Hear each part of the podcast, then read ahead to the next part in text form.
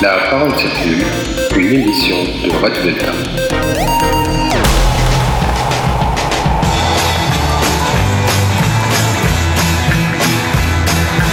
On nous cache tout, on nous dit rien. Plus on apprend, plus on ne sait rien.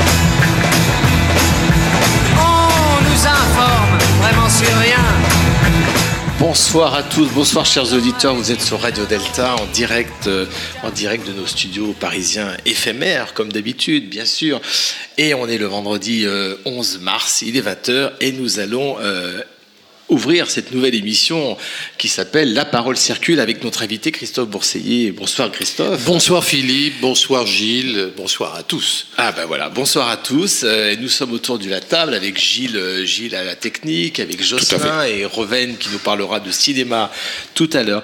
Alors ce soir, on va parler de, on va parler de complotisme. On va parler de complotisme. Pourquoi? Parce que justement, Christophe Bourseiller vient de sortir un livre aux éditions du CERF qui s'appelle Le complotisme, anatomie d'une religion. On va voir un peu le c'est assez étonnant quand même comme sous-titre religion. Mais on va voir ça, on va voir ça tout à l'heure, religion du doute. Alors, le complotisme, qu'est-ce que le complotisme? Ben, On va voir ça ensemble. Alors, on en rigole souvent hein, du complotisme.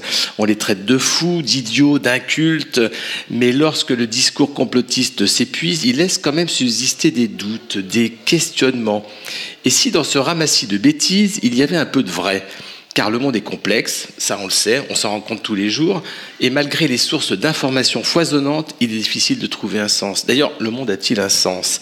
Et si oui, qui tire les ficelles? Qui dirige et dans quel but?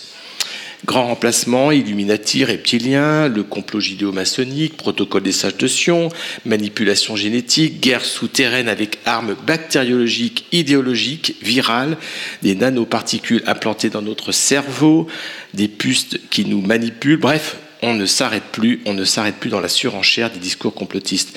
Il y a toujours un peu de vrai à l'origine des théories complotistes, un peu de vrai qui est ensuite étiré vers le doute, le pourquoi pas, le si c'était vrai, le il n'y a pas de fumée sans feu. Alors, ce soir, sur Radio Delta, nous allons nous pencher sur le complotisme, ce phénomène qui ne date pas d'hier, et notre invité va nous le rappeler dans quelques instants, mais qui s'amplifie dans la caisse de résonance que sont les réseaux sociaux. Alors, Christophe Bourseiller, euh, encore bonsoir, et merci. Rebonsoir. euh, merci, oui, bonsoir, merci de d'avoir répondu présent à notre, euh, notre demande de de- d'émission euh, La parole circule sur Radio Delta. Alors, c'est- on on va commencer à simplement enfin, définir un petit peu les termes. C'est quoi le complotisme? C'est qui les complotistes C'est quoi Comment on peut dire euh, qu'une idée est complotiste ou vient des théories du Oui, complot c'est c'est flou, hein, d'autant Bah oui. plus que plus ça va, plus euh, complotiste, ça devient une sorte d'insulte euh, qui concerne un peu tout le monde. hein. Tu n'es qu'un complotiste, on ne sait pas très bien pourquoi. Dès que quelqu'un euh, développe une pensée un petit peu dissidente par rapport au politiquement correct, par rapport à la doxa, il est accusé assez souvent de complotisme. Donc c'est vrai que ça devient un peu flou. Alors qu'est-ce que c'est le complotisme? Ben, C'est très simple. D'abord, il y a toujours eu euh, euh, des complots des vrais complots. C'est-à-dire que l'histoire euh, de l'humanité, elle est faite de complots, et, euh, et il existe de vrais complots, et ces complots-là, il faut les dénoncer. Et d'ailleurs, il y a des gens qui s'emploient aujourd'hui à dénoncer les vrais complots, qui sont les journalistes ou les lanceurs d'alerte. Je voudrais rendre hommage à euh, Ed- Edward Snowden, à, Julien Assange, qui dénoncent les vrais complots. Et puisqu'on est en 2022, eh ben, sachez qu'on va s'apprêter à commémorer l'anniversaire de deux vrais complots, qui sont euh, le, le- euh, qui sont oui euh, la tentative d'assassinat contre le général de Gaulle en 1962, Le petit Clamart. l'attentat du petit Clamart. Et puis, et, et oui, merci, j'entends des, des stars, des, des mots anglais euh, qui viennent me pirater. C'est un complot. C'est un Euh, complot, et puis un dire. deuxième complot en anglais justement, qui est le complot du Watergate en 1972. Euh, donc, vous voyez qu'il y a de vrais complots et que ces vrais complots ont été dénoncés. Alors, Comment fait-on pour faire la différence entre un vrai complot et un faux complot? Parce que le problème des théories du complot et des complotistes, c'est que les complotistes voient des complots là où il n'y en a pas. C'est-à-dire que les complotistes pensent qu'il y a un complot euh, là où, par exemple, je vous donne un exemple très simple, la guerre d'Ukraine vient d'éclater et pour certains, enfin elle est même maintenant bien bien engagée malheureusement, et pour euh, certains complotistes, la guerre d'Ukraine la guerre d'Ukraine a été mise en route pour faire faire oublier le pass vaccinal. Ça, on l'a entendu sur les réseaux sociaux récemment. C'est ce qu'on entend sur les réseaux sociaux en ce moment.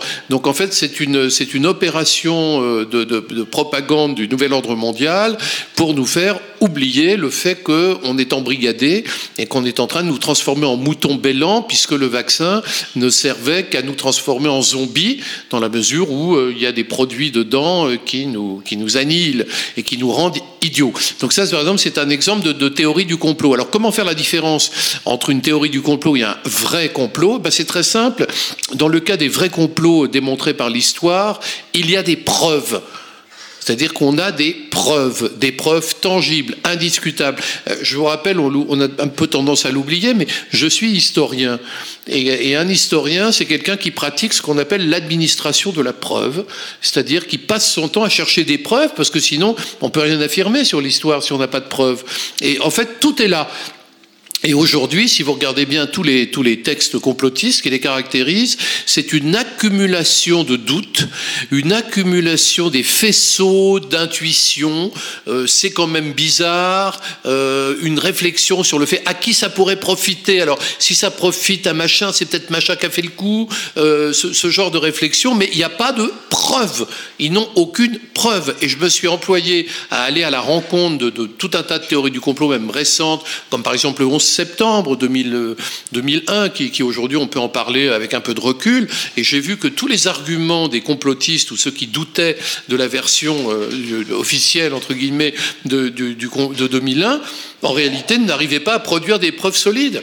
Alors c'est intéressant cette notion de preuve, on va certainement y revenir dans les, scénarios et les, détails qu'on va, qu'on va aborder plus tard, mais euh, même s'il y a des preuves, ça n'empêche pas que le complot continue à perdurer et la rumeur continue à enfler. On peut prouver. Je prends l'exemple de l'abbé Baruel. On va, on va le détailler tout à l'heure, cet exemple de l'abbé Baruel, parce que ça, c'est quelque chose qui nous parle, nous francs-maçons, puisque on sait, on sait que c'est ce que l'abbé Baruel. Oui, parlons d'Augustin Baruel. Moi, je, voilà, quand il parle, que j'ai fait sa biographie complète dans le livre, donc je, je peux en parler. Avec bien sûr, il y a un chapitre consacré à l'abbé Baruel.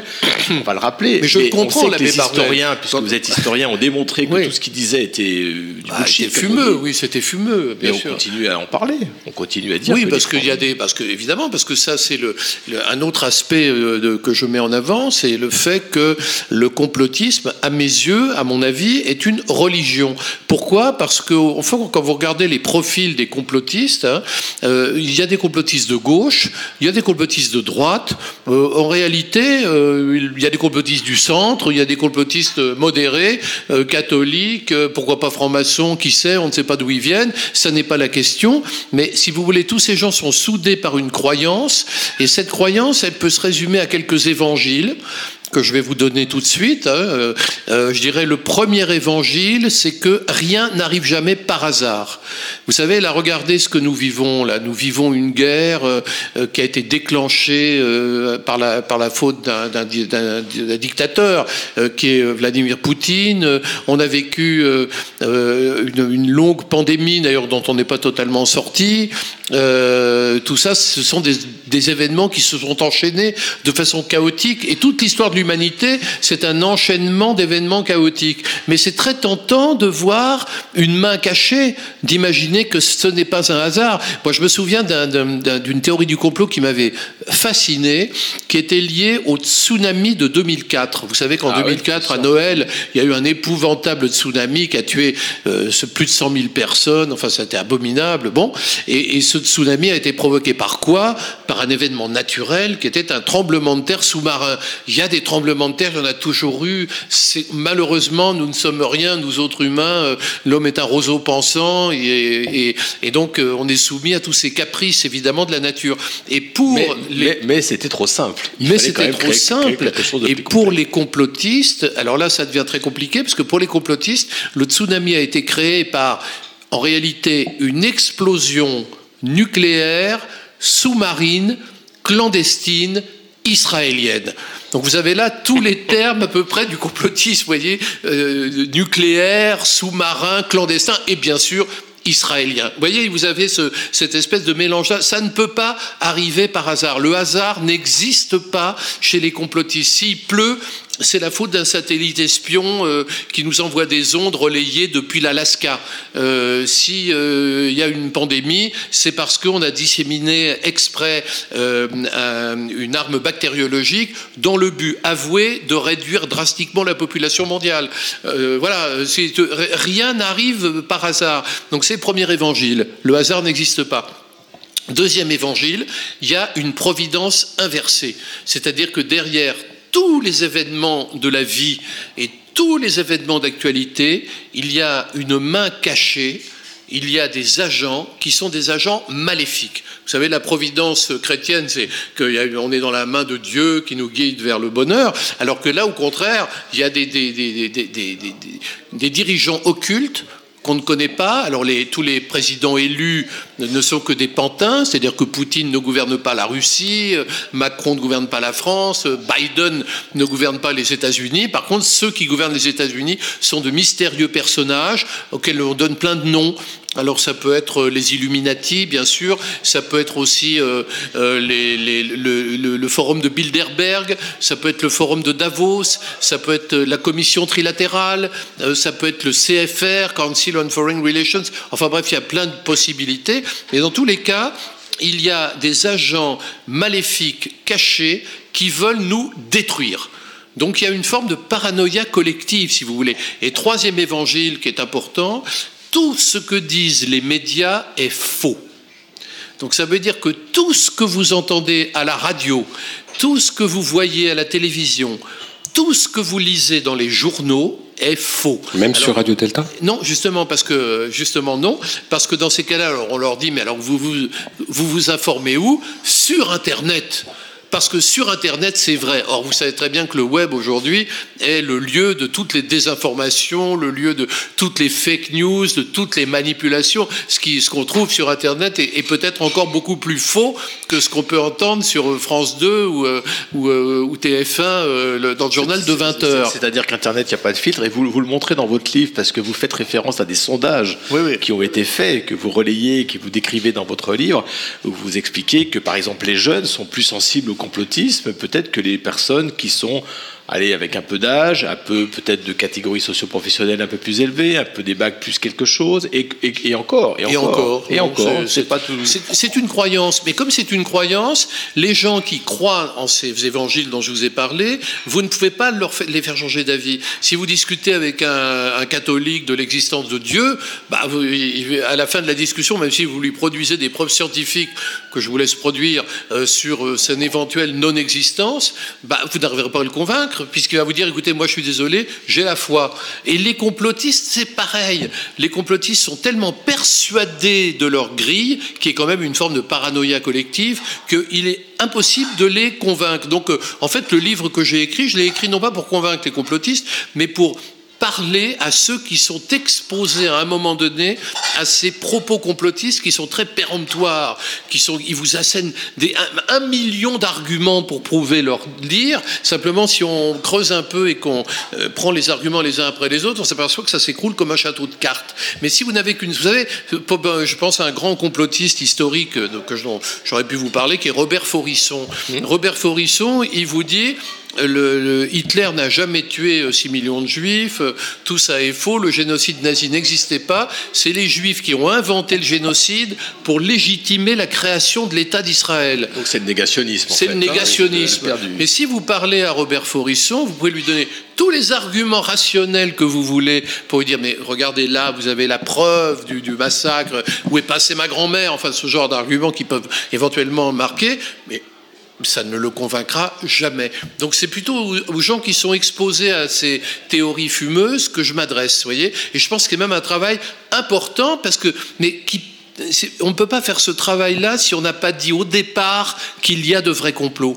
C'est-à-dire que le, grand argument qui vous dit, c'est de vous dire oui, mais enfin, à, vous entendre, il n'y aurait jamais de complot. Non, à, m'entendre, il y a de vrais complots, et puis il y a des théories fumeuses qui sont en fait les théories du complot, des rationalisations de rumeurs.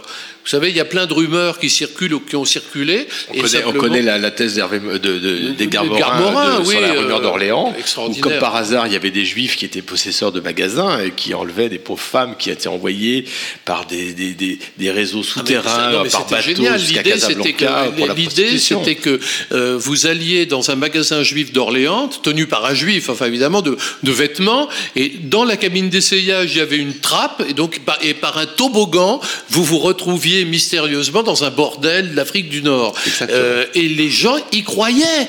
C'est-à-dire que les plus personnes n'allaient faire ses achats dans les boutiques du centre-ville d'Orléans. Non, mais c'est. Ah je tape sur la table. Oui, oui, oui, parce que ça, c'est la. Évidemment, il ne faut jamais taper sur la table quand on fait de la radio. Bien, bien, sûr. sûr. Pourquoi on apprend ça à Christophe Boursier bah, Évidemment. Mais, mais, en fait, ce qui est intéressant dans, dans, dans, les. Vous allez me dire si je me trompe, mais dans les, les des théories complotistes, il y a toujours euh, au départ des éléments qui sont vrais. C'est-à-dire qu'on va, on va dire des choses qui sont vraies, bah qui sont incontestables, pour accrocher en fait les personnes en disant, voyez, moi je sais. D'ailleurs, je vous, voilà, ça c'est vrai. Et puis ensuite, il y a une espèce de, dérive progressive qui vous fait aller. Je suis à un moment donné, je, suis allé regarder plusieurs fois des sites négationnistes. Et euh, je suis pas complotiste ni négationniste, mais mais enfin, ça a l'air vrai. À un moment donné, on a, on a un doute. mais oui. Parce que c'est bien foutu. C'est bien foutu. C'est bien fait. Donc il y a quand même quelque chose qui est de l'ordre euh, psychologique. Hein. évidemment, on, on, va, attirer des personnes, même des personnes qui sont rationnelles, scientifiques, qui veulent des preuves et tout, on va les attirer vers quelque chose. Je pense prendre l'exemple par exemple de Thierry Messon avec son livre L'effroyable imposture. Imposture, hein, oui, oui, tout à fait. Oui, Qui était disponible sur le net. Ah oui, oui, oui. On a pu euh, tous, on l'a tous téléchargé, on l'a tous sûr, lu. Bien sûr. Je l'ai lu. Moi, je suis un scientifique, je suis un rationnel. Alors, on m'expliquait que de toute façon, euh, les poutres ne pouvaient pas fondre, etc etc. Il y avait des choses.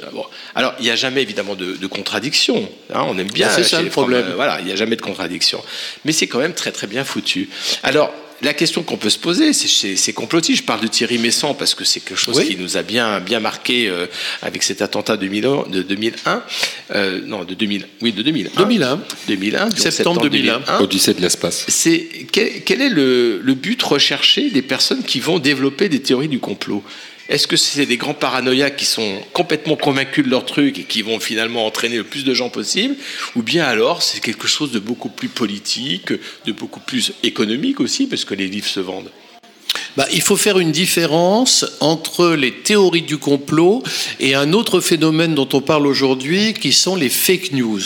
C'est-à-dire que le, les fake news sont généralement, c'est le nouveau mot de la désinformation, et les fake news sont généralement produites par des puissances étrangères ou des groupes qui ont, pour des raisons politiques, intérêt à déstabiliser tel ou tel régime. Les théories du complot sont produites par des individus seuls. Elles sont produites par des gens qui, là je vais peut-être vous surprendre en vous disant ça, mais des gens euh, qui sont incroyablement sincères. C'est-à-dire que les, les complotistes sont pas du tout des gens qui produisent des théories pour essayer de pervertir les masses. C'est des gens qui sont des vrais paranoïaques et qui euh, et qui, qu'ils sont vraiment convaincus de ce qu'ils disent. Ils sont vraiment convaincus. pas des grands manipulateurs qui exploitent en fait des idées en, en recherchant, je sais pas, du pouvoir, de l'argent, euh, du sexe, je sais pas. Pas du tout, pas du tout. Ce sont des gens qui sont, mais profondément, qui sont vraiment, qui souffrent d'un syndrome paranoïaque évident, et ce sont des gens qui sont vraiment convaincus euh, qu'on vit dans un monde épouvantable avec des gens qui veulent nous détruire, que, que rien n'arrive par hasard, euh, qu'on nous ment, qu'on nous cache tout, qu'on nous dit rien. Ce sont des gens qui sont de cette nature-là. Thierry Messant, euh, c'est quelqu'un qui est un homme de gauche. Euh, c'est quelqu'un qui a toujours été profondément tiers-mondiste et anti-américain et qui a poussé ce tiers-mondisme jusqu'à l'absurde. Euh, jusqu'à, vous savez, après, moi j'en parle comme d'une religion du doute, parce que euh, ce sont des gens qui, qui, qui doutent jusqu'à l'extrême, jusqu'à l'absurde et, jusqu'à ce que ça n'ait pas de sens. C'est-à-dire qu'on peut douter, mais quand on arrive aux preuves, on dit, OK, les preuves font que je ne doute plus. Mais eux continuent à douter, ils vont encore plus loin. Et dans le cas du 11 septembre, c'est assez drôle, parce que si vous euh, prenez l'attentat du 11 septembre 2001, mais si vous y réfléchissez bien, c'est un complot. C'est un vrai complot. Là, on est face, enfin, on est face à un complot. L'attentat du 11 septembre, c'est un complot du groupe islamiste Al-Qaïda qui possède des moyens hallucinant grâce à Oussama Ben Laden, qui est un milliardaire séoudien, euh, et qui va perpétrer un attentat abominable pour déclarer la guerre à l'Occident, aux croisés, comme ils le disent eux-mêmes, pour déstabiliser l'Occident. C'est un complot. Et alors, vous avez des gens qui vous disent Ah oui, oui, oui, non, non, c'est pas le bon complot.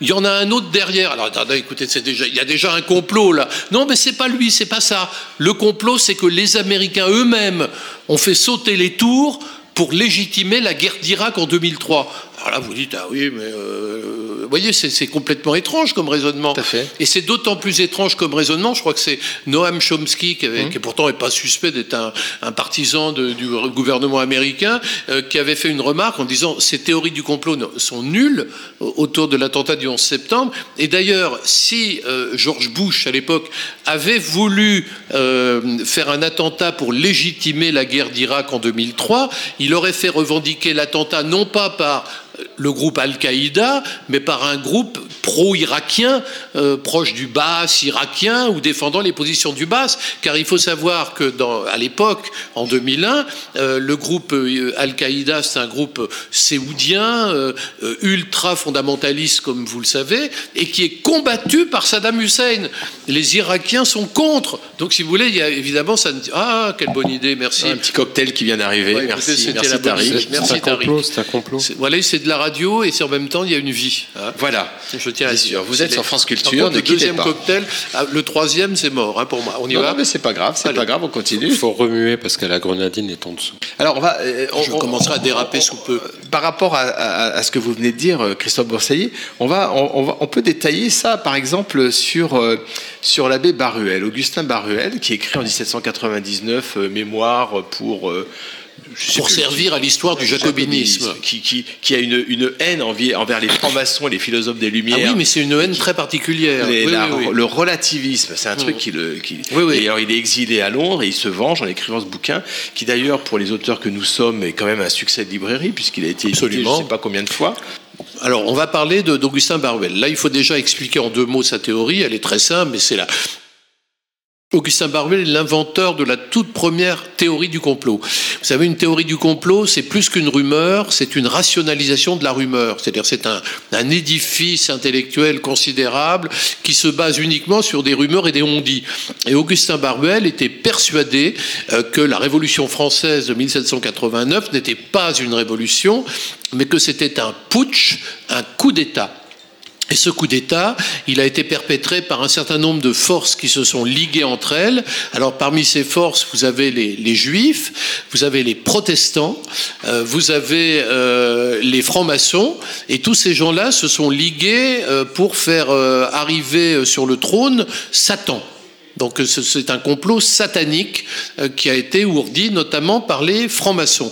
Et donc il va euh, développer toute sa théorie autour de ça et il va insister sur le rôle des Illuminati en considérant que les Illuminati, qui à l'époque existaient, à l'époque de la Révolution En Bavière. euh, en- oui, ils, étaient, ils, avaient existé, disons, euh, euh, pendant une dizaine Très d'années, euh, très peu de hein. temps. Oui, oui. Ils continuent Mais- à exister dans nos mémoires. hein. oui, ils existent dans nos mémoires et que et les Illuminati avaient, c'est vrai, une certaine ont eu une certaine influence sur les loges euh, en France, en Allemagne, un peu en Italie, et donc ils considéraient que les Illuminati étaient la force secrète de la révolution. Donc c'était un peu la tête de pont des forces révolutionnaires.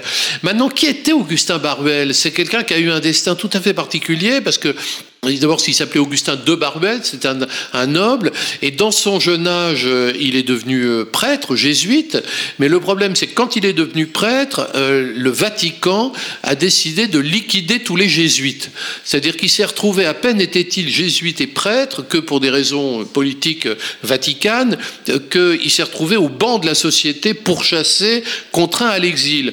Là-dessus, il devient prêtre, il revient en France, patatras, la révolution éclate. Et il est re- obligé de repartir. Double exil. Euh, Double re-exil, re-persécution. Et il finit par penser qu'il y a un complot contre lui et qu'il y a un complot euh, pour, pour détruire euh, ce qu'il représente, c'est-à-dire le christianisme des jésuites. Et là, il y a une chose qu'il faut, sur laquelle c'est très important, puisque nous sommes sur Radio Delta, de le faire remarquer, c'est que un, donc il s'enfuit, il quitte la France, nous sommes après la Révolution française, et il va à Londres. Et qu'est-ce qu'il va faire à Londres? Il va se faire initier par la Grande Loge d'Angleterre. Alors ça, c'est un scoop. Moi, je Ah bah le savais voilà, pas. bah Bah voilà. bah voilà. Il Merci va se Christophe. faire On ne savait pas que l'abbé Baruel avait été L'abbé initié. Baruel s'est fait initier, il a été apprenti puis compagnon et il a refusé de devenir maître. Il a euh, quitté la franc-maçonnerie avant de devenir maître. Et Mais là, mais euh, Christophe, mon cher Christophe, vous êtes en, en plein complotisme. Non, vous avez des preuves de ce que vous dites. Évidemment. Ah je veux les alors, preuves, les là. preuves que j'ai, c'est sur lequel je me suis appuyé pour en parler dans le livre. Les preuves que j'ai, c'est un texte que le révérend père Riquet, supérieur des Jésuites, a écrit dans la revue théorique de recherche de la GLNF, les cahiers de Villard de Hauncourt. Alors de mémoire, c'était en 1963, dans lequel il fait le portrait d'Augustin Baruel. D'ailleurs, c'est très intéressant parce que c'est un portrait qui n'a rien de polémique. C'est-à-dire qu'il n'en veut pas du tout à Augustin Baruel, il n'attaque pas du tout Augustin Baruel, il, dé- il décrit euh, le, parcours maçonnique, brièvement maçonnique d'Augustin Baruel. Et en fait, Augustin Baruel a établi une distinction entre la franc-maçonnerie anglaise qui respectait le Dieu, qui respectait la chrétienté et qui respectait le roi, et la franc-maçonnerie continentale, qui, elle, selon lui, était illuministe. Et ces idées-là ont été reprises par John Robison, qui, lui, a été le, grand, euh, l'homme qui a mis en avant vraiment les Illuminati, c'est lui qui a lancé véritablement le thème des Illuminati sur un plan international. Et John Robison était franc-maçon, lui, il a été initié apprenti compagnon maître en Écosse. Et il a établi ce distinguo entre une franc-maçonnerie satanique sur le continent et une franc-maçonnerie saine euh, sur, euh, dans les îles britanniques. Et des années plus tard, deux siècles plus tard, vous avez une complotiste d'extrême droite euh, pro-nazie anglaise qui s'appelle Nesta Webster. Euh, Nesta, oui, qui fait partie de la British Union of Fascists d'Oswald Mosley, qui est vraiment une antisémite nazie, voilà. Oui. Et, et, euh, et elle, euh, elle, elle dit, elle écrit que la Grande Loge d'Angleterre, ça va, qu'on ne l'attaque pas, mais que par contre, on- il faut attaquer euh, la franc-maçonnerie euh, continentale qui, elle, est enjuivée. Voyez, donc y a, ça, c'est quelque chose qui est très présent et qui est assez intéressant de notre point de vue à nous, bien sûr, à observer pour comprendre l'histoire de ces courants complotistes. Tout à fait. Et, ce, qui est, intéressant avec euh, l'abbé Baruel, c'est que encore aujourd'hui, euh, quand on va sur des sites, euh, alors, des sites complotistes ou des sites catholiques traditionnalistes, on retrouve encore des références. On peut acheter les textes énorme, de Baruel. mais des références énormes. Euh, si vous voulez, l'abbé Baruel a fait école, et le- vous savez, les théories du complot sont très anciennes, mais il y a toujours des émules nouveaux qui continuent à les défendre. Et si vous allez aujourd'hui euh, dans, la mouvance euh, de la fraternité Saint-Pidis, par exemple, qui contrôle l'église Saint-Nicolas du Chardonnay à Paris, mais qui est plein d'églises partout euh, dans le monde, hein, eh ben, ils sont complètement dans cette idée-là, dans, cette dans cette acception et, et ils respectent et ils admirent le travail fourni par Augustin Baruel. Et alors, il y a. En fait, on pourrait dire que les complotistes, si j'ai bien compris votre, euh, votre approche, il y, a, il y a deux types de complotistes. Il y a ceux qui sont des, un peu les leaders. On a parlé d'Abaruel, qui, Voilà. on va dire qu'il est un peu ancien. Un producteur de théorie. C'est un producteur de théorie. Et puis il y a ceux qui suivent. Alors, Voilà, les qui- suivistes. Et ceux qui suivent, c'est quel type de personnes qui suivent? C'est des gens qui sont pourquoi Il y a des gens déboussolés. qui suivent et ceux qui suivent pas? C'est des gens qui sont déboussolés. Vous avez le choix entre de garder votre calme ou être déboussolé. Euh, Vous êtes, regardez, euh, nous sommes en 2022 euh, en France. On passe sans, absolument sans transition de l'épidémie de Covid-19 à la guerre d'Ukraine. Avant, disant la guerre nucléaire pourrait arriver, la guerre mondiale pourrait se produire. Bah, franchement, il y a de quoi, euh, y a de quoi fatiguer. Donc, euh, soit on garde son calme et on dit bah oui, c'est un enchaînement, l'histoire, il n'y a que des chaos comme ça. Vous savez. euh, nous sommes en 2022. Euh, si on prend un siècle auparavant, je vous rappelle que en France, euh, au, 10 au 20e siècle, il y a eu la guerre de 14, de 1914 à 1918, suivie de deux ans de grippe espagnole Absolument. qui ont tué 100 millions de personnes. Donc, vous voyez, ont fait 14-18 et grippe espagnole. Nous, nous on s'est tapé la pandémie et il y a un conflit en Ukraine. Vous voyez, on n'est pas dans un, un événement euh, historique euh, incroyable et on est dans ce chaos de l'histoire qui se perpétue en permanence. Mais si on garde son calme, on dit ça. On dit, vous savez ce qui, ce qui Bonsoir. Bonsoir. Euh, c'est- c'est- c'est- si, si on garde son calme, ben, c'est très sympathique. Je dis que c'est quand même la serveuse qui vient de passer. c'est- c'est Plus que la patron. serveuse, c'est la femme du patron. C'est la femme du la patron. C'est la femme du patron. salue. la salue, bien sûr. C'est plus que Je rappelle à nos auditeurs que nous sommes en direct d'un d'un restaurant d'un parisien, restaurant c'est- qui s'appelle mange le le Agadir. Le meilleur venir. couscous de Paris. Et vous pouvez venir nous rejoindre. euh, voilà, on offre le couscous. Ah non, peut-être pas on offre, mais on vient manger le couscous avec nous. Et donc, je sais plus ce que je disais, mais je le Mais c'était intéressant, merci beaucoup. Et on parle Donc, aussi on dans garde vos... son calme. Donc, si on garde son calme et qu'on prend un peu de recul historique, on voit bien que ce que nous vivons au XXIe siècle euh, depuis 2020 euh, n'est pas n'est pas n'est beaucoup moins grave que ce qu'on a vécu il y a exactement un siècle quand on s'est tapé une- la première guerre mondiale suivie par l'épidémie de grippe espagnole. Et, et- et le mieux encore, mieux encore. Nous voici au XXe siècle. 14 à 18, nous avons la guerre mondiale. De 18 à 20, nous avons la grippe espagnole. Et à partir de 1920, les années folles. Le surréalisme, l'essor du cinéma parlant, des, des- des découvertes scientifiques extraordinaires, un essor incroyable, le jazz, un essor incroyable. Vous La voyez, naissance de Radio Delta à cette époque-là. Voilà, c'est ça 1930, l'humanité. En 1920. C'est ça, 1920 Radio. Delta, formidable. Ouais. Alors quand vous dites euh, le complotisme c'est la religion du doute, on pourrait aussi dire, mais c'est là aussi la, religion de la certitude, parce que les gens qui sont complotistes, ils sont certains Ah bah qu'ils sont dans la raison. Absolument, c'est c'est- ça qui est très paradoxal, c'est qu'ils doutent de ce que vous leur dites, mais par que, par- parce, parce qu'ils ont, eux, la conscience qu'ils ont raison. Et il y a un terme qui est assez joli pour ça, euh, je trouve que c'est quand on parle du biais de confirmation. C'est-à-dire que les complotistes ont en fait une intuition au départ qu'on nous ment, l'intuition qu'on nous ment, l'intuition qu'il y a quelque chose de caché, l'intuition qu'on veut nous détruire. Et à partir de là, ils vont chercher euh, dans les, sur Internet principalement la preuve de leur intuition. Donc ils vont finir par trouver un site hébergé à Tuvalu, euh, euh, un truc invraisemblable, qui va leur dire, bah oui, en effet, euh, oui, la reine d'Angleterre a décidé de répandre un virus pour détruire l'humanité. Ah bon? Vous saviez pas Non, je sais pas, Christophe, je suis désolé, êtes- mais vous êtes, plus- vous Non, êtes non, pas je dans sais le pas coup, là. Non, il faut absolument qu'on invite la reine d'Angleterre à participer à une émission de Radio Delta pour qu'elle nous explique comment elle va. Bon, bref. Et et donc ça, c'est aussi, euh, c'est aussi dans la théorie du complot, la reine d'Angleterre. Bien Et- sûr. Et pourquoi la reine d'Angleterre enfin, Alors bon, pourquoi la reine cette- cette d'Angleterre mamie Parce qui qu'il y a fait, tout qui un boit son thé courant- à, Alors à pourquoi la reine 17 heures et- d'Angleterre Parce qu'il y a tout un courant complotiste qui existe depuis euh, le début, le, le milieu des années 1960. Oui, vous le décrivez dans le livre. hein, c'est Ah un oui, chapitre dédié. Je, euh, je trouve particulièrement intéressant, oui. qui considère que depuis la Renaissance, il y a un combat à mort entre deux puissances secrètes, évidemment, qui s'affrontent dans l'ombre, qui sont d'un côté le camp du bien, c'est-à-dire le Vatican et l'Église catholique, et de l'autre le camp du mal, c'est-à-dire la couronne d'Angleterre.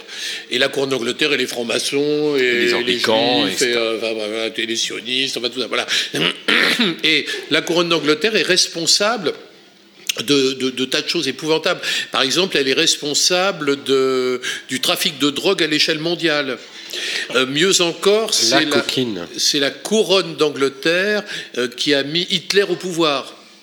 Alors à propos d'Hitler, dans votre livre, euh, vous parlez aussi d'un complotiste dont vous allez nous donner le nom, Ernst Dundel. Estendel, qui, qui parle lui de Hitler. Alors évidemment, Hitler n'est pas mort, il est sur Non. une île déserte avec Marilyn Monroe et Michael Jackson. Ah, mais ça, vous me Mais en fait, bah oui, bien sûr. Et l'île déserte, en plus, elle est au pôle, au pôle sud. mais alors, c'est pas agréable.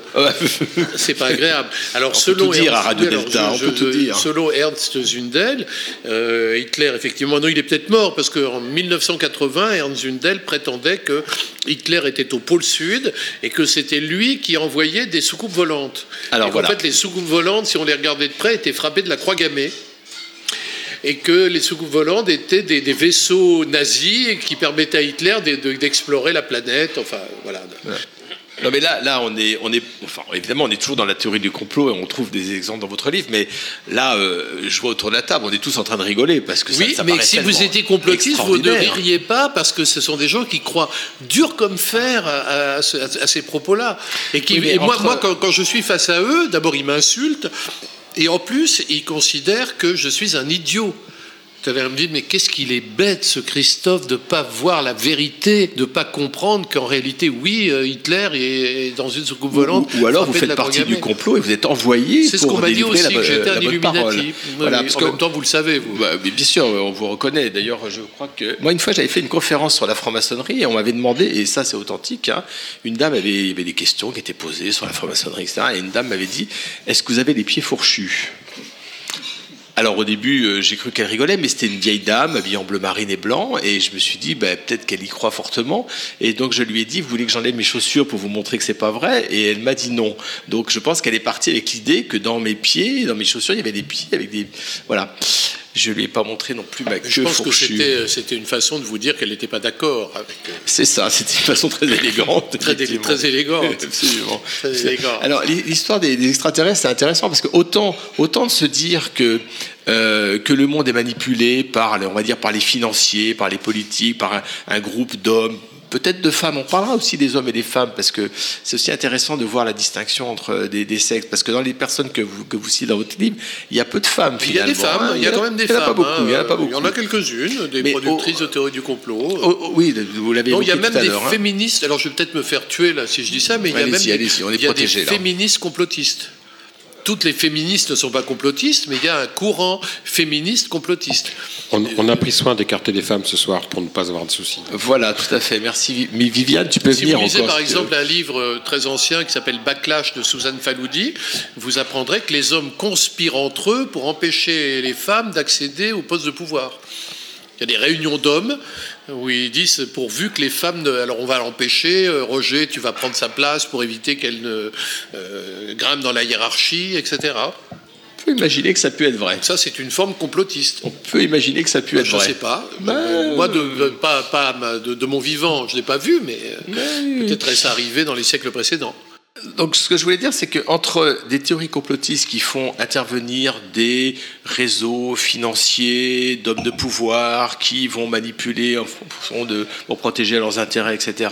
Entre ça et puis les théories qui font intervenir euh, des aliens, des reptiliens, des extraterrestres, il y a quand même un. Oui, alors c'est parce que une grande distance. Mais bien sûr, même, parce hein. qu'il y a une gradation dans les théories du complot. Parce que si vous voulez, Philippe, vous avez des théories du complot, on pourrait dire, qui sont relativement modérées. C'est-à-dire qu'après tout, quelqu'un qui vous dit, à mon avis, le 11 septembre, c'est pas Ben Laden, c'est le gouvernement américain. Bon, vous pouvez ne pas être d'accord, mais enfin, ça se discute. Après tout, on a le droit de, de- de- chacun, chacun ses goûts, quoi. On peut toujours penser ce qu'on veut. Moi, je connais des gens très proches de moi et très sympathiques qui sont persuadés que euh, le vaccin c'est pour nous contrôler, qui sont anti-vax. Bon bah euh, malgré tout, je discute avec eux et puis on parle d'autre chose et ça va. Et puis il y a un deuxième type de théorie du complot qui sont ce que j'appellerais les théories du complot délirantes. Alors les théories du complot délirantes, c'est par exemple l'idée que la Terre est plate, ou c'est l'idée que les extraterrestres nous ont déjà envahis et qu'ils sont parmi nous. Alors ça, c'est des théories qui sont, qui sont pourtant euh, très actives, c'est-à-dire qu'elles paraissent délirantes vues de l'extérieur, mais pour ceux qui y croient, les extraterrestres nous ont vraiment envahis. Le problème, après, c'est ce dont je parle parce que c'est la vérité, c'est que les scénarios se contredisent. C'est-à-dire que vous avez des, des scénarios complotistes qui vous disent qu'on est envahi par des de petits personnages euh, euh, qui sont qu'on appelle les petits gris. Ah, les fameux qui petits gris. euh, Moi, je connais des petits gris qu'on mange euh, les escargots, hein, mais ça c'est pas rien ça. à voir. Ça n'a rien à voir. euh, qui sont des personnages qui ressemblent un peu à l'alien de Rencontre du troisième type, qui, avait et dans Rencontre du troisième type, ils ont l'air très sympathiques, mais en réalité, ils ne le sont pas du tout. Et puis vous avez une deuxième théorie du complot euh, qui dit que la, race extraterrestre qui nous a envahis, ce sont des reptiliens. Euh, donc ça veut dire que ce sont des, gens qui sont en gros des, des humanoïdes avec des visages de reptiles. Et donc évidemment, c'est pas facile dans la rue quand on a une tête de reptile. Et donc ils ont mis des masques euh, souples, mais on les reconnaît assez facilement parce que d'abord ils ont des yeux bizarres. Et en plus, ils, ont, ils sont assez inexpressifs. Donc, euh, on pourrait dire que Vladimir Poutine est, est le type absolu du reptilien, si vous voulez. Alors, vous êtes sur Radio Delta et vous venez d'entendre une déclaration euh, quasi Notez bien. officielle hein, de Christophe Bourseiller. Poutine est un reptilien, vous avez bien compris. voilà. Alors, Par euh, contre, si je me discrédite, non, mais non, mais non, mais euh, On alors, va faire je- une petite pause de Faut pas quelques prendre ça au secondes premier pour, degré, pour hein. pouvoir passer dans le dans, dans l'abri anti-atomique. qui est sous le Funtiagadia. Non, mais en fait, je, je- je rassure nos auditeurs, le livre de Christophe Poussey est un livre très très sérieux. Il y a énormément de biographie, c'est très sérieux, c'est très. Mais euh, en fait, effectivement, le, le complotisme, on peut pas ne pas parler de complotisme sans parler de franc-maçonnerie, puisque effectivement, sûr, bien sûr. les francs-maçons sont impliqués dans la, la quasi-totalité, oui, des, sauf mais- peut-être les extraterrestres. Alors oui, c'est figurez, figurez-vous, euh, justement, ça tombe bien parce que hier soir j'étais j'étais en loge. Et après, euh, Mais et vous donc- êtes franc-maçon, Philippe? Oui, oui, je suis franc-maçon comme Ah bon? certains autour de cette table. Mais euh, ce qui est intéressant, Ah, c'est ah, que. je savais pas. Enfin, Christophe, voyons. Quand j'arrête de, de Je ne blaguer. suis pas un maçon franc, je suis un franc-maçon. Mais si, vous êtes franc. Bah, bien sûr. Mais alors, hier soir, justement, j'étais en loge et après ce fastidieux et inutile travail rituel qu'on nous oblige à suivre, hein, il faut bien le dire, nous sommes enfin arrivés au cœur de la question qui a été Ah. posée par notre vénérable maître comment augmenter la puissance de notre secte maçonnique? Ah, très bien. Eh oui, alors le frère conférencier a lu un texte qu'il avait, préparé et qui résume assez bien la démarche. 1. Prendre le pouvoir. 2. S'en foutre plein les poches. Et 3. Garder le pouvoir. Et oui. Son texte était si long qu'il était déjà 21h30 lorsque nous avons abordé le premier point, prendre le pouvoir. Les frères sont intervenus, chacun à leur tour, pour exposer leur point de vue. Les uns avançaient la prise du pouvoir par les moyens démocratiques, mais d'autres répliquaient qu'il faudrait se caler avec le calendrier électoral et que cela prendrait du temps. Des frères parlaient de prendre les armes et de conquérir le pouvoir par la force, mais notre doyen Louis-André a remarqué que la moyenne d'âge des frères de la loge était de 60 ans et qu'en tout cas lui n'avait aucune envie de s'entraîner au combat. C'était des jeunes alors, hein, 60 ans, c'est Bah, bien. 60 ans, c'est déjà des jeunes dans ma loge. Pour prendre le pouvoir, il faut des contacts et de l'argent, clama un frère. Non, ouvrons un groupe Facebook pour recruter des adeptes, lui répondit un autre. Non, passons une annonce dans le chasseur français, répondit euh, Louis-André. Le débat montait d'un ton, les uns criaient qu'il fallait recruter des banquiers, les autres des militaires, certains avançaient qu'il fallait brûler les curés et leurs églises, d'autres qu'il fallait abolir les sexes, enfin un jeune frère certainement encore un peu naïf, suggéra qu'on pouvait peut-être s'allier à d'autres obédiences. Mais devant le regard courroucé des anciens, il se rassit en silence. Enfin bref, le débat s'échauffait, le ton montait, et le vénérable maître a regardé sa montre. Il était déjà 23h30. D'un coup de maillet, bref, mais ferme, le vénérable maître sonna la fin des débats et annonça qu'une autre décision devait être prise en loge, trouver une date pour la fête familiale du solstice d'été. Vaste combat. Là, les mêmes frères qui étaient prêts à prendre les armes, lever des bataillons, avilir les pauvres, détrousser les curés, soupirèrent devant la tâche immense qui devait les occuper encore une bonne heure. Le vénérable maître rappela que l'année dernière, aucune fête familiale n'avait pu être organisée, faute d'avoir pu trouver une date convenant aux frères, et que cette année, il fixera lui-même la date de façon dictatoriale. Enfin, bien dire arbi- arbitraire. Cet accès d'autorité réveilla les plus mous qui crièrent alors dans un brouhaha terrible, critiquant les prises de position dictatoriales de ce vénérable. Certains émirent des doutes sur la régularité de son élection, d'autres l'accusèrent d'être un traître à la cause. Enfin, un frère muni d'une épée monta à l'Orient, allant même jusqu'à le menacer de lui couper la tête car il venait de trahir son serment. Louis-André, notre doyen, prit alors la parole pour rectifier les propos du frère belliqueux, en précisant que ce n'était pas la tête, mais bien la gorge qu'il convenait de trancher. L'ambiance était tendue, mais alors que tous les frères étaient prêts à s'empoigner, une douce odeur de brûlé arriva jusqu'à nos narines. Le frère maître des banquets s'écria que nous, nous avions rapidement les manger, sinon le poulet serait brûlé. Ce réflexe de bon sens mit tous les frères d'accord. Ils s'élancèrent dans la salle humide sans tenir compte des coups de maillet du vénérable maître qui leur rappelait qu'on ne quittait pas une loge comme ça car il fallait auparavant clôturer les travaux. Ce à quoi le plus jeune frère lui fit remarquer qu'on ne disait pas clôturer les travaux mais clore les travaux et lui André certainement affamé lui répondit de fermer sa boîte à camembert. Bref, encore une soirée de perdu, le nouvel ordre mondial attendra. Ah bah oui, c'est bien la preuve du complot, là. hein. Voilà, pour ça pour dire que si les francs-maçons étaient protocoles des sages euh, euh, de Sion. de Sion ou pas. Question. On écoute. Euh, Canal Plus a diffusé dernièrement une, une petite série d'émissions très courtes de une minute sur le, qui s'appelle Complot et il y en avait une qui était assez remarquable sur Claude François n'est pas mort. Et donc, euh, vous voulez l'écouter? Ah bah oui. D'accord. Claude François n'était pas mort Et s'il était vivant? Quand on tape photo du cadavre de Claude François dans Google Images, qu'est-ce qu'on voit? Bien vu, il n'y a aucune photo du cadavre de Claude François. Bizarre pour quelqu'un de soi-disant mort. Et puis Claude François est verso. Et que nous dit son thème astral? Les versos sont très vivants. Comme par hasard. Alors, où se cache-t-il s'il est vivant Regardez, Claude François est soi-disant mort le 11 mars 1978 au 46 boulevard Exelmans dans le 16e à Paris. Ça nous donne les chiffres 11, 3, 78, 46, 16, 75. Et qu'est-ce que ça forme La latitude et la longitude exacte de Rio de Janeiro. Ça ne vous rappelle rien Et oui, le morceau de Clo-Clo, Je vais à Rio. Claude François avait prévenu quand il s'est envolé au paradis, il fallait lire en filigrane qu'il partait se cacher à Rio. Si vous avez encore des doutes, écoutez le morceau Le lundi au soleil. À l'envers, on entend très clairement un message caché. Moi, je vais mettre fin, loin des chameaux, où je me cache, Copacabana. Moi je vais au fin des chameaux où je cache ma cabane. Loin des chameaux, ça veut dire loin de son Égypte natale. Et il se cache donc à Copacabana, la plage de Rio. Maintenant, vous ne pourrez pas dire que vous ne saviez pas. La parole circule, une émission de Radio Delta.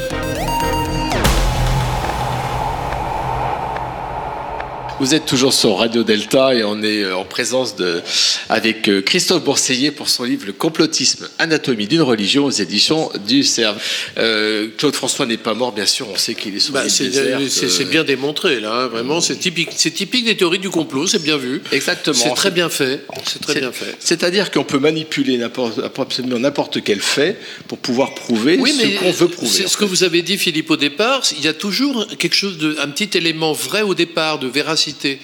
Vous voyez, c'est toujours vrai. Je vous donne un exemple. Euh, si vous prenez par exemple euh, le forum de Bilderberg, Si, on dit le, le Bilderberg euh, dirige le monde, d'accord? Alors le forum de Bilderberg, c'est quoi? C'est des conférences qui ont lieu une fois par an. Donc au départ, elles avaient lieu à l'hôtel Bilderberg au Luxembourg. C'est pour ça qu'on les appelle comme ça. Maintenant, elles se tiennent un peu partout.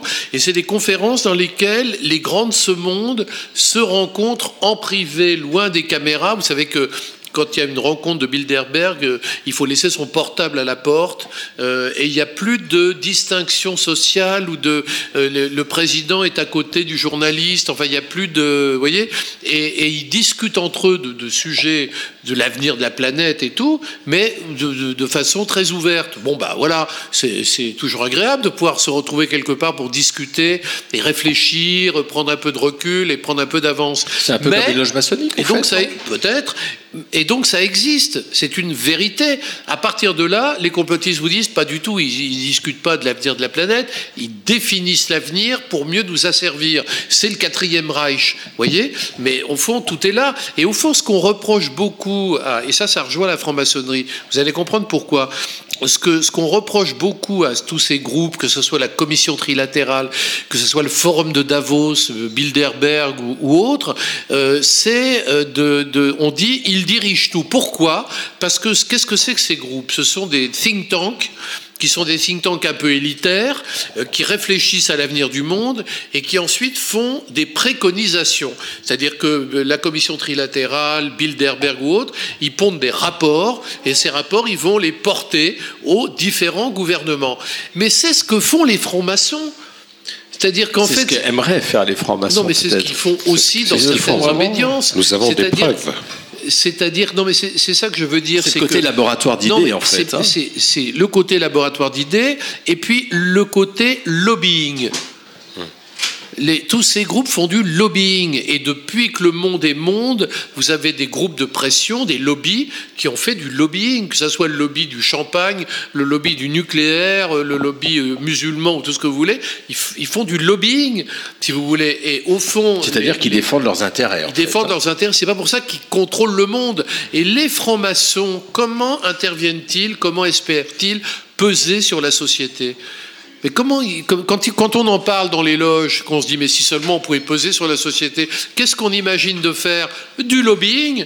C'est-à-dire on dit on va faire un rapport, on a des idées géniales, ces idées-là on va les porter à l'Élysée, on va les porter dans les ministères, on va les porter je ne sais où, euh, pour euh, que nos gouvernants tiennent compte de nos rapports, de nos questions décidées en loge ou tout ce que vous voulez, et qu'on avance. C'est du lobbying. Et, et, je peux comprendre que des complotistes disent ah ben les francs-maçons dirigent le monde, puisque les francs-maçons ont cette pratique qui consiste à faire du lobbying. Si vous envoyez euh, votre rapport euh, à l'Élysée, un complotiste peut dire ben, c'est pas un rapport qu'ils ont envoyé, c'est des ordres. Bien sûr.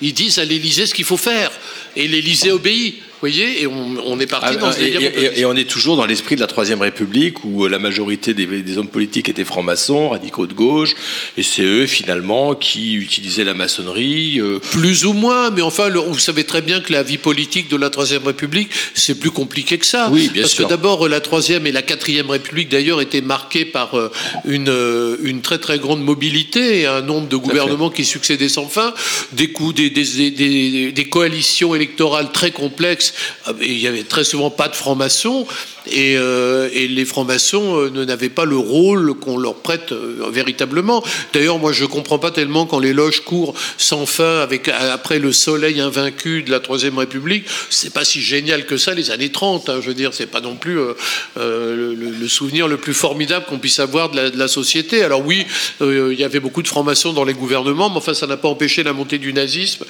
ça n'a pas empêché la montée du fascisme, ça n'a pas empêché les ligues, ça n'a pas empêché la guerre. Hein, finalement, donc euh, il faut pas. Je crois que hum, les, francs-maçons, en tant que groupe de pression, euh, doivent modérer leurs ardeurs. Et moi personnellement, je suis partisan d'une franc-maçonnerie euh, initiatique et spirituelle, parce que je, je, constate que la franc-maçonnerie qui veut peser sur la société, bah, elle pèse pas beaucoup en réalité, et elle, elle, je pense qu'elle joue un rôle positif hein, de garde-fou de nos institutions démocratiques, et elle est nécessaire. Moi, je suis heureux qu'il y ait des policiers euh, ou des militaires francs-maçons, par exemple, parce que ça me rassure. Je me dis que ceux-là, ils risquent pas d'avoir une dérive euh, fasciste euh, et qui vont rester arrimés aux valeurs de la République. Donc ça me paraît important.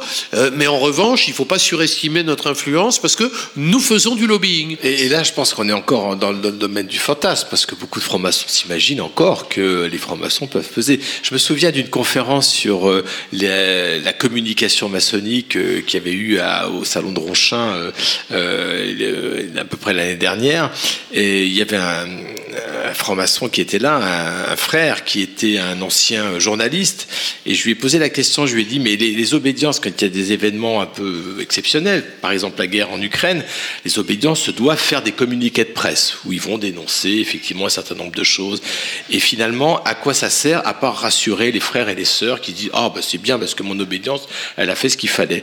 Et donc je lui ai posé la question, vous qui étiez dans les, justement, dans, dans, la, dans la presse, il m'a dit, mais vous savez, les communiqués de presse des obédiences, on les foutait à la poubelle ça n'intéresse absolument personne.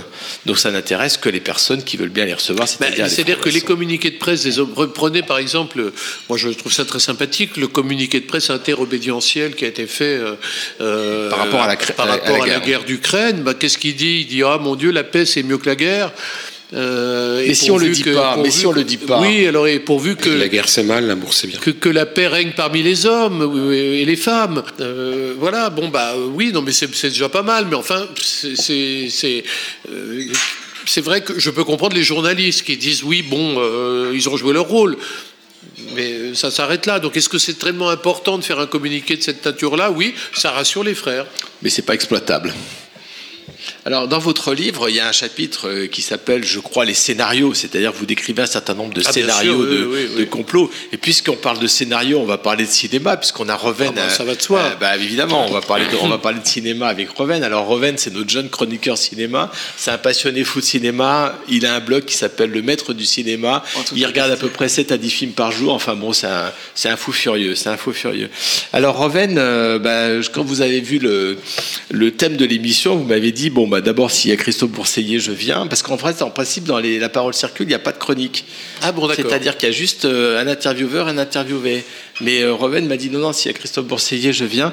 Et puis vous êtes penché sur les déclinaisons du complotisme au cinéma. Et vous avez trouvé plein de trucs. Bon, évidemment, euh, c'est un bon sujet quand même, le complotisme ah bah, au cinéma. Le complotisme au cinéma, c'est. C'est, ça va de pair en fait. Ah, bien sûr. alors, ce qui, alors déjà, en plus, je suis un peu embêté parce que beaucoup de, choses que je dis dans ma chronique, que je dans ma chronique, ont déjà été reprises euh, par notre invité, donc euh, il risque d'avoir un peu répétition. C'est le problème de venir à la fin, ça. Voilà. Ah oui. voilà, fallait parler au début. Mais, la fin justifie les moyens. La fin justifie les moyens, tout à fait.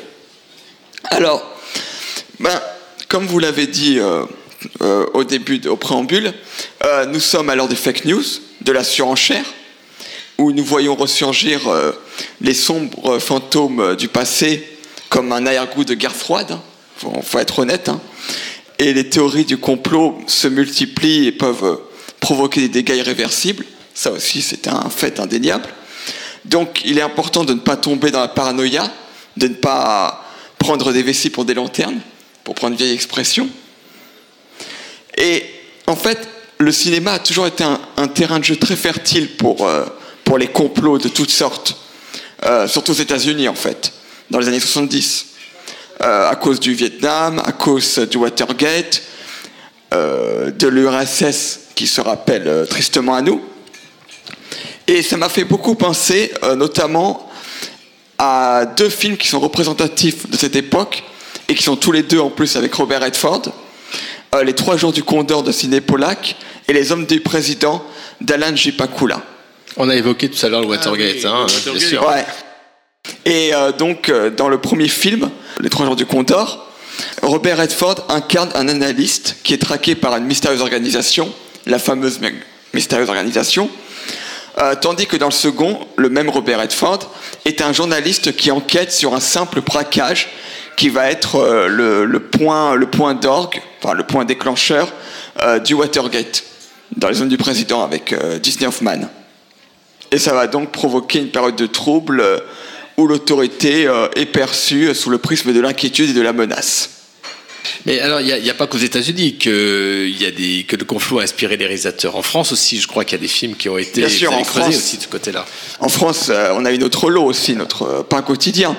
Euh, Il y a le juge d'instruction de Z, le Z de, de Gavras, qui, qui n'a rien à voir avec l'actuel candidat à la présidence, euh, ni avec euh, un célèbre personnage de série télé euh, qui signe euh, d'un Z à la pointe de son épée. Alors Z de, Gavras, c'est Yves Montand, hein, je me trompe pas? Yves Montand, Jean-Louis Trintignant, euh, il y, a il y a un casting assez, assez dingue dans ce, dans ce film, mais effectivement qui a été réalisé en 69, euh, qui est un film que j'aime énormément. Et euh, puis euh, sinon, si on vient à un réalisateur euh, iconique de cette époque-là, des 70, qui a beaucoup fait de films politiques, on pense à Yves, non pas Yves Robert, mais Yves Poissé, euh, qui a fait énormément donc, de films là-dessus. Euh, RAS, qui dénonçait la guerre d'Algérie. Le Pré du danger, qui dépeint une société euh, déshumanisée où les gens sont devenus addicts à une émission funeste. Le, le du danger avec Lanvin et Michel Piccoli, que j'aime beaucoup. Et si je reste dans les films critiquant les institutions et dans le cinéma d'Yves Poissé, eh bien je pense au juge Fayard avec Patrick Devers, où il joue un juge aussi qui enquête sur des exactions commises par des membres du SAC. Un terme qui ne nous rajeunit guère, n'est-ce pas? Service d'action civique. Enfin, bon, euh, vous étiez pas né à l'époque du sac, euh, Robin, hein, soyons clairs. Hein. C'est Ah. vous que ça rajeunit pas, pas vous. Vous savez, hein Je me le demande des fois. Qui, qui sait Qui sait? Nous n'avons pas de preuves. Bon, la décennie suivante a été un peu moins propice à ce climat anxiogène avec l'arrivée de réalisateurs comme Steven Spielberg qui nous qui était un peu dans un mode euh, paix, euh, paix, enfance, tout, tout va bien en Amérique. hein. Donc euh, c'était ça a été la grande libération. Mais quand même, il y avait des réalisateurs comme John Carpenter qui pouvaient pas s'empêcher de faire des films comme The Thing, qui racontent le récit d'ouvriers travailleurs antarctiques qui sont victimes de, de créa- d'une créature extraterrestre qui pourrait, qui pouvait prendre n'importe quelle forme. Et donc autant dire que quand tu ne peux plus faire confiance à tes amis, ni t'échapper de cet enfer, euh, parce que c'est l'Antarctique, bah, il y a de quoi devenir fou. Alors c'est vrai que les, les discours complotistes les plus extrémistes sont souvent de l'ordre du délire, euh, on va dire, paranoïaque. On l'a vu avec euh, Christian Porcillier tout à l'heure. hein. C'est un peu de la folie en fait. Ah, mais complètement. D'ailleurs, euh, la folie, c'est souvent comme ça que l'on caractérise les complotistes. Des marginaux qui vont aider le héros à comprendre ce qui se passe. Le complotiste se méfie des politiciens, de l'histoire telle qu'elle est enseignée. Il préfère généralement prendre le maquis, autre expression euh, assez ancienne. hein. Oui, oui, vous n'étiez pas né non plus euh, au moment du maquis, hein. soyons sérieux. vivre en autosuffisance et n'a pas peur d'aller au bout de sa logique. Voilà. C'est un peu comme ça qu'on peut résumer euh, vite fait le complotiste. Euh, exemple, le personnage de Woody Harrelson dans 2012, ou le pseudo-geek de Moonfall, deux films réalisés par, euh, par Roland Emmerich d'ailleurs, et fait notable dans le bien nommé complot de Richard Donner avec Mel Gibson. Le protagoniste est un complotiste pur et dur, donc euh, il prend vraiment un héros complotiste, et qui va se retrouver au milieu d'un complot diabolique à cause d'une de ses théories qui va s'avérer authentique. Donc on peut euh, quand même légitimement se dire, ben, ils n'ont pas forcément toujours tort, les complotistes. Et dans un autre cas, bah, le complotisme rime avec révisionnisme. Euh, le procès du siècle, qui est tiré d'une histoire vraie, euh, voit ainsi s'opposer une spécialiste de la Shoah à un écrivain pour qui les camps concentrationnaires n'ont jamais existé. Ce qui est quand même assez horrible. Euh, Peut-on imaginer pire scénario que la négation d'une des plus effroyables tragédies ayant frappé l'humanité? Finalement, le meilleur moyen de résister aux sirènes de l'obscurantisme est encore de lire, de se cultiver, car vous n'êtes pas sans savoir, comme dirait mon père, que l'ignorance est la pire des servitudes. L'ignorance est la pire de servitude, comme dirait mon frère aussi, euh, surtout quand elle est volontaire. Merci Roven pour, euh, pour cette chronique euh, cinéma. Merci beaucoup. Christophe Bourseillet, vous êtes aussi un homme de cinéma. euh, Oui, oui, ah bah, et, et dessus- et- et depuis votre plus jeune âge, on Tout va à fait, dire. j'ai démarré tôt. Oui, très tôt, je crois. hein. Ah oui, j'ai mes annuités. Ben voilà, c'est bien, oui, ça, tombe bien. Euh, un film à nous conseiller pour entrer dans ce monde du complotisme, pour, ou pour s'en échapper d'ailleurs. Ah, il y, y y a eu des très bons films sur le complotisme. Bien sûr, il y a la série euh, télévisée X-Files, hein, qui est, qui incontournable. Bien sûr. Mais il y a un très bon film de la fin des années 1990 qui s'appelle Complot, avec Mel Gibson. Et c'est l'histoire d'un agent, d'un ancien agent de la CIA qui est devenu paranoïaque et complotiste. Et en fait, on découvre progressivement que il a vu un vrai complot. Et mais en fait, euh, on l'a drogué et du coup, euh, ça l'a rendu fou et du coup, il est complotiste. Enfin, c'est assez euh, bien fait. C'est un très bon film. Complot, ça s'appelle en français. Je sais pas comment ça s'appelle en anglais. On pourra Avec trouver facilement. On pourra trouver facilement.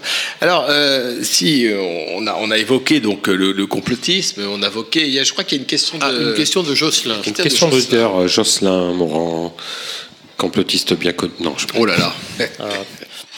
Christophe Bourseillet, bonsoir. Très Bonsoir, honoré d'être avec vous euh, ce soir. Bon, moi, je fais partie de ces complotistes qui tentent de faire croire qu'il n'y a pas de théorie du complot. hein. Bah, j'ai beaucoup, ça, j'ai c'est beaucoup lu Umberto Eco. Et bon, avant de, de poser ma question, je, je voudrais juste conseiller le meilleur vaccin contre le complotisme, c'est d'aller euh, assister à une réunion de copropriété dans un immeuble. Voilà, quand il suffit, de- quand on euh, quand on vit Très cette bon. expérience, on- je pense qu'on ne peut plus vraiment croire en- dans la théorie du complot. Mais concernant la théorie du, justement du complot, et quand on analyse un, un petit peu tous les récits que font les, les grands complotistes, on s'aperçoit qu'en fait, il y, a une- il y a plusieurs constantes. D'une part, le, le récit complotiste est toujours vide d'informations.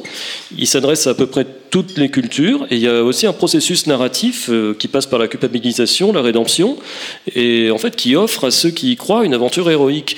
Est-ce que ce n'est pas, dans le fond, la, théorie du complot, une forme de réenchantement du monde, un peu par défaut, parce que nous n'avons plus de grands récits, ou nous n'avons plus, de, nous n'avons- plus rien qui nous fasse rêver?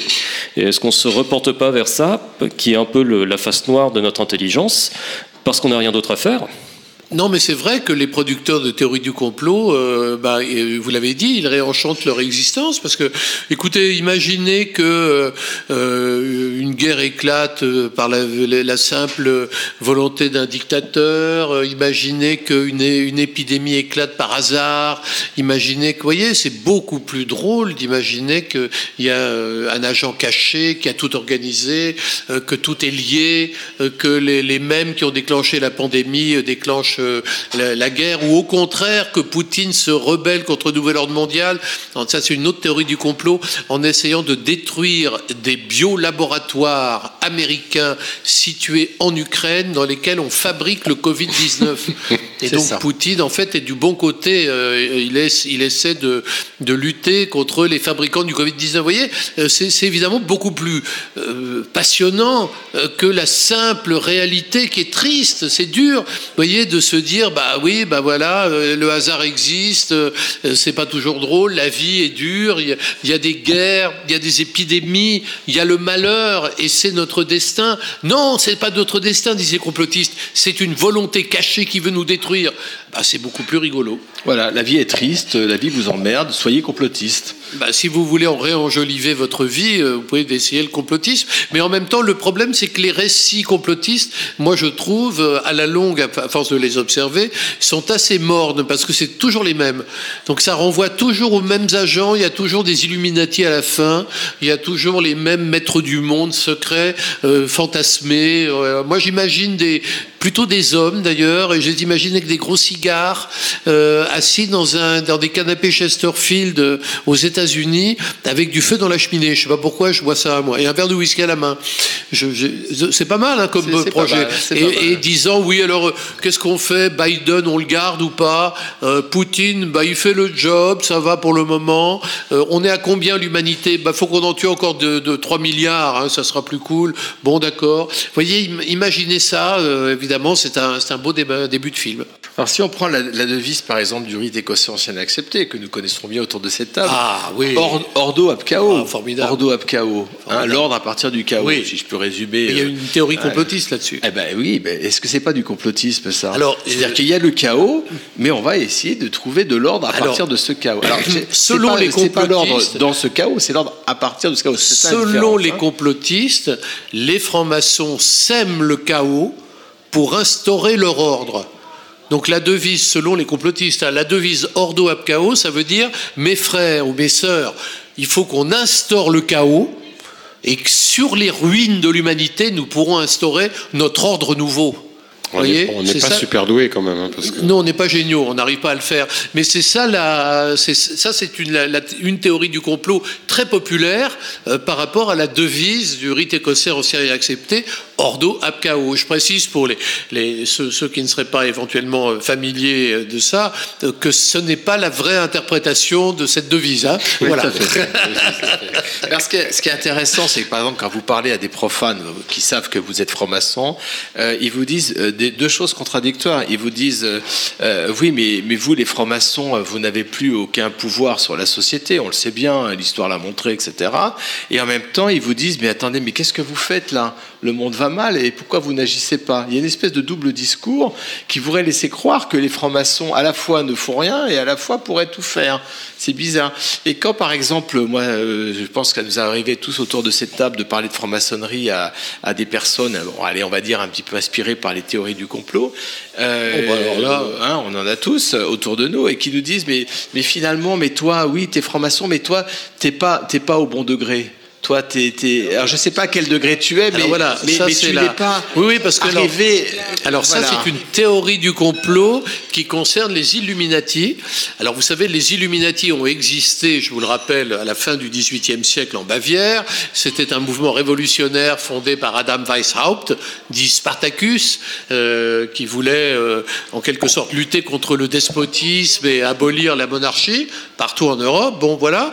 Euh, puis ce, ce courant a disparu et puis ce courant a, a ressurgi dans l'imaginaire complotiste euh, pour devenir euh, en gros les, les, les, les maîtres du monde. hein, C'est Mais alors du coup on se dit mais euh, où y sont les Illuminati? Parce qu'évidemment les Illuminati il n'y en a pas puisqu'il n'y en a plus depuis la fin du XVIIIe Enfin, c'est vous qui siècle. le dites, Christophe, Donc, parce non mais que- c'est ce que j'ai pu constater parce qu'il n'y a pas de les Illuminati n'ont pas de siège social contrairement à la commission trilatérale contrairement à Bilderberg contrairement à Davos ils n'ont pas de siège social ils n'ont pas de site internet euh, ils n'ont strictement rien si vous voulez et, euh, et donc il y a une théorie du complot qui dit en fait aujourd'hui les Illuminati c'est le dernier degré du rite écossais ancien et accepté C'est ça. c'est-à-dire c'est le, le degré, quant- c'est même peut-être 34e le degré. 34 c'est le 34e.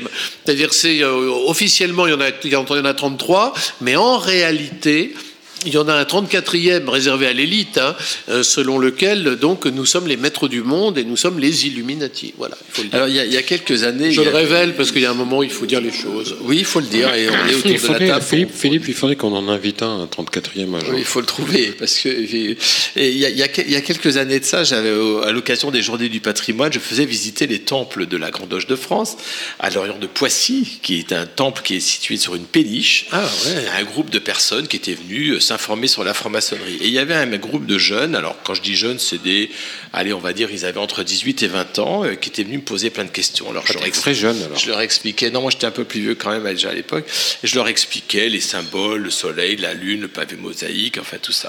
Et ils étaient très intéressés, posaient plein de questions, et vraiment ils, ils- ils connaissaient un peu le sujet, c'est-à-dire qu'ils n'étaient pas complètement naïfs.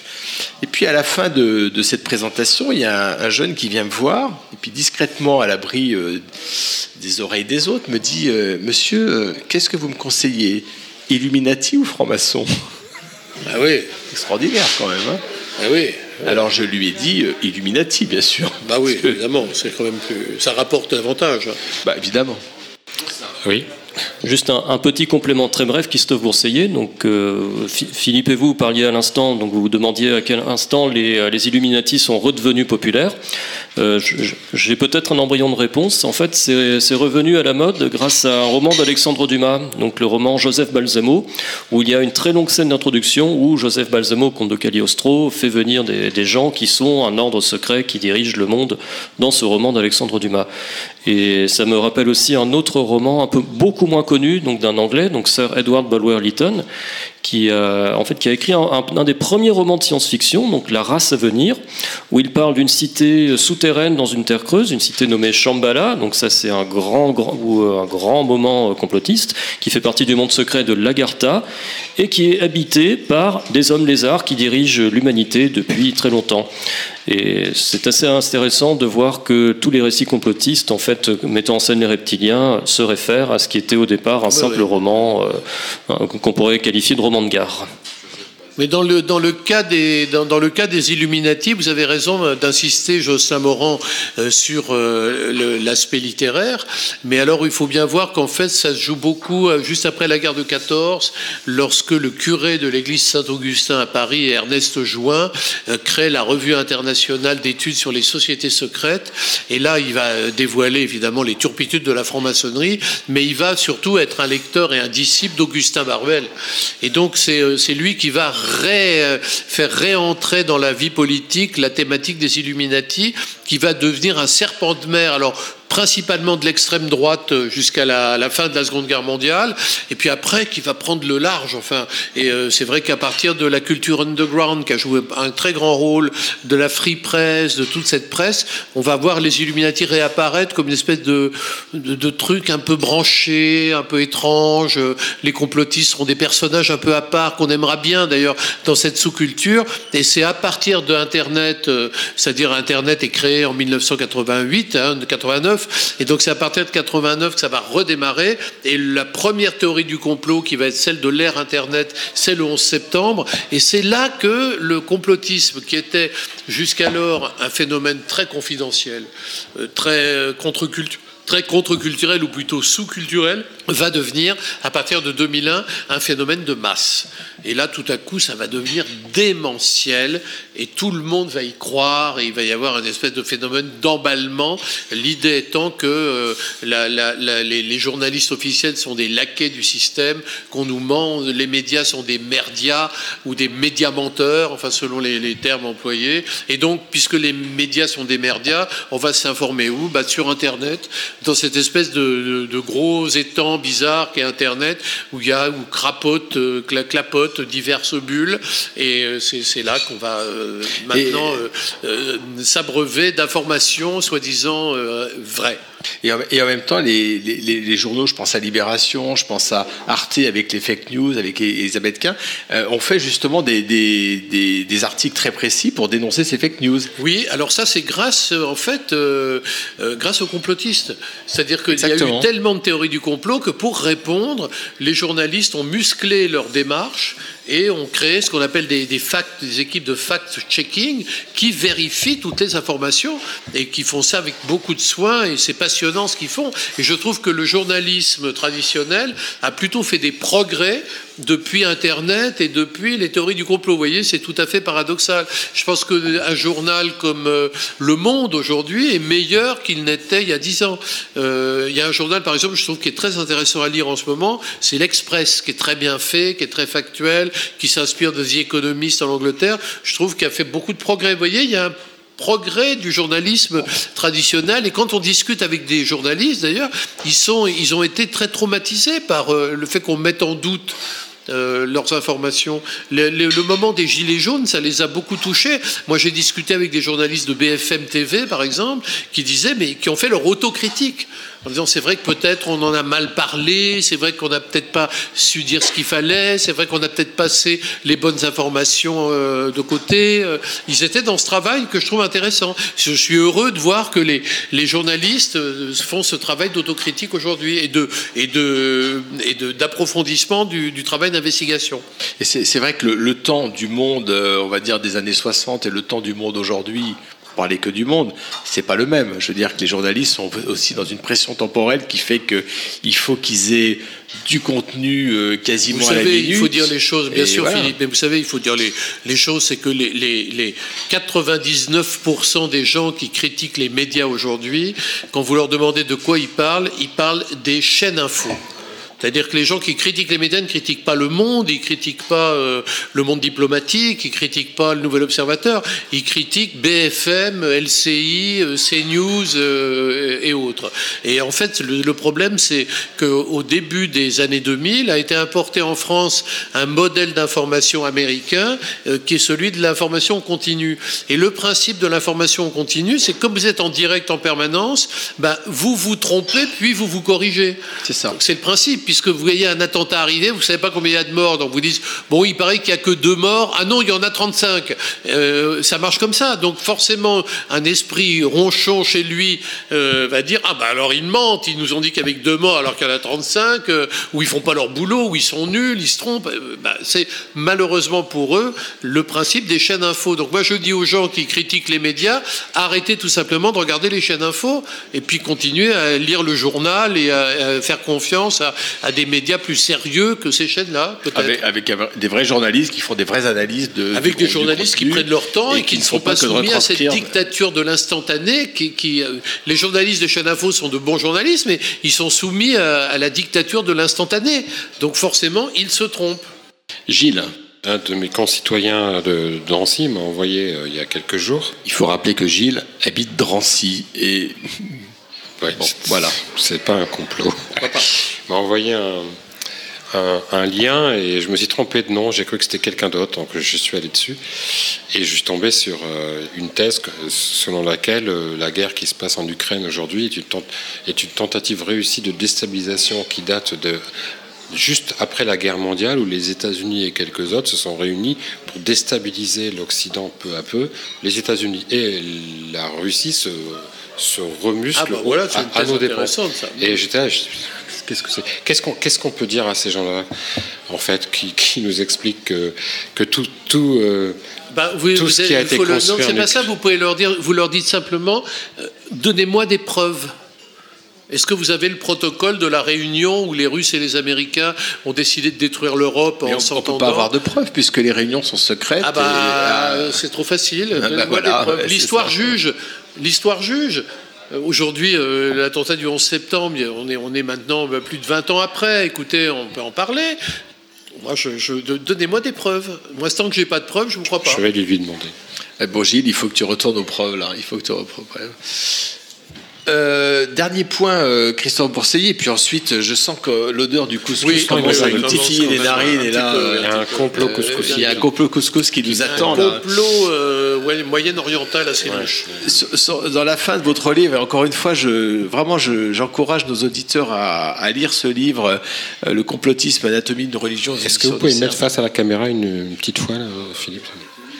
Parce que nous sommes en, en filmé. Dans les derniers chapitres de votre euh, ouvrage, euh, vous parlez finalement aussi des, des façons de se, de se, comment dire, de faire attention à ces complots, de faire attention à comment s'en prévenir, ou pas s'en Bah, prévenir. c'est compliqué de se Mais- prémunir mais- parce mais que comment avoir les outils? Enfin, je vous, donne- je vous donne un exemple Oui. tout bête. Euh, vous avez des gens autour de vous, par exemple, qui vous disent euh, non mais le vaccin, bon bien sûr c'est pas l'histoire des puces 5G, ça c'est vraiment de la connerie, mais en fait on n'est pas sûr de ce qu'on nous met. Peut-être qu'on a des nanoparticules, ça on l'a entendu autour de nous, hein. Bien sûr. et des gens très intelligents, Très. des gens, voilà. et, et, et- et- et qu'est-ce qu'on peut, alors il y a l'épreuve, là vous vous venez de le dire encore une fois, mais qu'est-ce qu'on peut leur dire et comment se prévenir de finalement de toutes ces, ces théories du complot Je sais qu'on va pas les, on va pas les arrêter comme ça du Bah, jour au ce sont des croyants, donc vous ne pourrez pas vraiment les convaincre. Vous pourrez convaincre ceux qui sont exposés à leur théorie et qui, qui doutent. Mais eux, vous les convaincrez jamais parce que comme ils, ils ont un biais de confirmation, c'est-à-dire qu'ils sont persuadés qu'ils ont raison. Donc si vous leur dites, par exemple, vous savez, euh, euh, statistiquement, les gens vaccinés euh, meurent moins du Covid, ils vous disent, vos statistiques sont fausses. J'ai trouvé sur Internet d'autres statistiques qui montrent que c'est le vaccin qui tue. Bon, C'est ça. Alors là, écoutez, vous dites, bah, donc voilà, c'est statistique contre statistique. Donc moi, je vous dis, mais moi, mes statistiques, c'est l'Organisation mondiale de la santé. Bah, moi, c'est le site euh, React Info de Tuvalu. Et euh, croyez-moi, il est bien plus fiable. Parce que l'Organisation mondiale de la santé nous ment. Bien Donc, sûr. euh, dans ce cas, bah voilà, bah écoutez, monsieur, on n'est pas d'accord, on n'y arrivera jamais. Par contre, si je suis face à des gens qui doutent, là, je peux espérer les remettre en quelque sorte d'équerre et leur faire comprendre que euh, il est bon de lutter contre l'injustice, il est bon de douter, mais c'est dommage de se laisser égarer par euh, des joueurs de flûte qui vous entraînent vers l'abîme. Pourtant la musique est belle. Ça dépend que la musique. Ça dépend de la musique. Ça dépend de la musique. Et j'insiste bien là-dessus, il est bon de se révolter, il est bon de mener des luttes sociales éventuellement, mais c'est dommage de se laisser embarquer dans des théories qui ne mènent nulle part et qui mènent surtout à l'erreur. Euh, donc voilà. Des preuves, donnez-moi des preuves. Merci beaucoup. Et en fait, votre livre va vraiment dans ce sens-là, c'est-à-dire que on. Alors, c'est d'abord, c'est c'est Il donne des preuves, C'est passionnant parce que on, on- on lit évidemment des complots qu'on connaît. On a parlé de l'abbé Baruel pour les francs-maçons, c'est c'est connu. Il suffit d'histoire, de connaître l'histoire de la franc-maçonnerie pour connaître l'abbé Enfin, Baruel. le fait qu'il ait été franc-maçon n'est pas très connu. hein, Non, ça je l'ai découvert ce soir, d'accord. Euh, on aurait pu parler de Léo Taxil, mais là, on est plus dans le Là, canular que dans le complot. ridicule. Euh, et on, a parlé aussi de, de Thierry Messant, qui est, qui est quelque chose qui nous a tous forcément à un moment donné impacté. Mais euh, il y a d'autres exemples qui sont donnés dans votre livre qui sont particulièrement intéressants. Donc j'encourage évidemment nos auditeurs à lire votre Et nos livre. auditrices. On a aussi des auditrices. On n'a pas beaucoup parlé des femmes parce que euh, Bah, finalement. parce qu'il y a des euh, femmes complotistes, je crois que c'était c'était équitablement réparti. Alors les producteurs de théorie du complot, il y a, il y a quelques femmes, hein, il y en a deux notamment euh, qui sont les avez évoquées, oui. que j'ai évoqué. Il y a Nesta Webster, puis il y en a une autre là dont le nom m'échappe là, mais bon, qui est Américaine aussi Ah, Nesta était anglaise et l'autre est américaine. Donc ça, c'est très non, c'est pas Nidalgo. On avait dit qu'on parlerait pas de C'est trop politique. facile. euh. Ne tirez pas sur une ambulance, c'est trop facile. Non, je suis pas là, moi, je suis pas là. En tout cas, merci beaucoup euh, Christophe Boursellier euh, pour être venu à Radio Delta dans la parole Avec plaisir. pour nous parler de complotisme. Je pense que c'est une radio qui m'est chère. Ah bah nous aussi ça nous est cher. Enfin cher cher avec un A évidemment Bien sûr. la chair. Et le verbe s'est fait cher. Et bien sûr et la chair est triste bien sûr. oui, J'ai lu ça. tous les livres. Ah oui. Mais les cocktails maison sont parfaits. Alors bah, écoutez chers auditeurs on vous laisse. Nous on va déguster un bon couscous. euh, au Funti Agadir. Et puis, euh, merci encore euh, Christophe pour euh, cette soirée. Merci. Rappelle le titre du livre, Le complotisme anatomie d'une religion aux éditions du Cerf. Et c'est paru il n'y a pas longtemps. Ah non, il y a, il y a 15 jours. hein. Voilà, c'est tout Merci frais. beaucoup, mes frères. À bientôt.